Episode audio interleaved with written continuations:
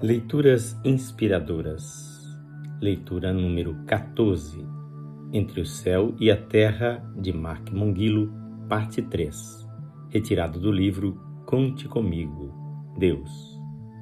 Na leitura de ontem terminamos nesta parte. De repente percebi que não me achava na posição certa, as costas arqueadas.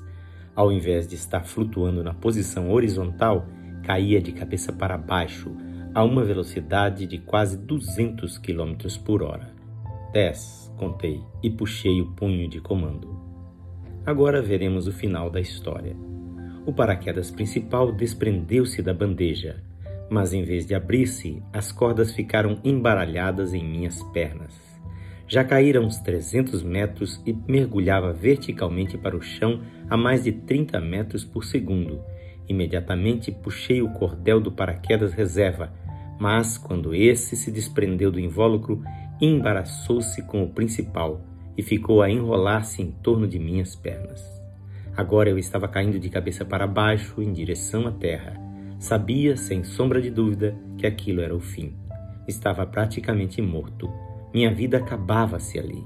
Quando atingisse o solo, não iria sentir nada, simplesmente acabaria. Mas o fato de saber disso não me fez entrar em pânico Apenas aceitei a realidade e aceitei outra coisa também. Pela primeira vez na minha vida, senti-me totalmente desamparado. Não havia nenhuma possibilidade de sobreviver ao que iria acontecer-me. Já não era mais aquela pessoa independente, autossuficiente, com perfeito controle de tudo. Na verdade, nunca tinha sido. O hábito da indiferença espiritual fora sempre uma desculpa para querer viver como melhor me aprovesse e agora eu ia morrer.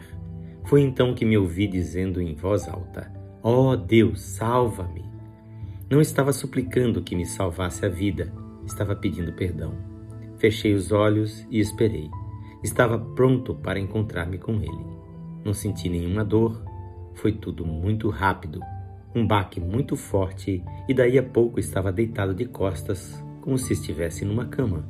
Meu corpo tinha batido no chão horizontalmente, todas as partes ao mesmo tempo: cabeça, pescoço, costas e a parte posterior das pernas.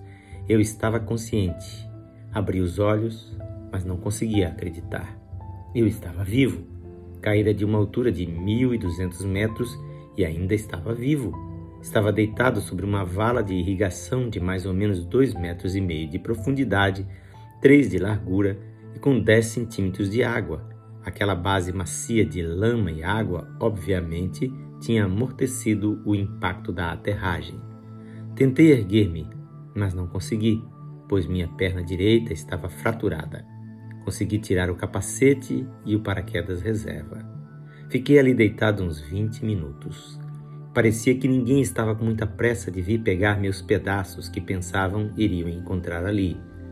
O primeiro a chegar foi Paul Poppenhager, o instrutor. Nós o tratávamos de Pops. Olhou para mim como se não acreditasse no que estava vendo. Mark, disse ele. É, Pops. Estou bem, falei. Fui levado de ambulância para o Hospital Memorial Martin, em Stuart. Fraturara o fêmur direito e meu fígado sofrera lesões. Fiquei internado 19 dias. Meus músculos e todo o meu corpo ficaram longo tempo no processo de recuperação do choque e do baque a que foram submetidos. Se eu tivesse caído em qualquer outra parte daquela área, no chão, numa árvore ou num objeto ou superfície dura, não estaria vivo hoje. E dou graças a Deus por isso. E dou graças a Ele por outro fato também.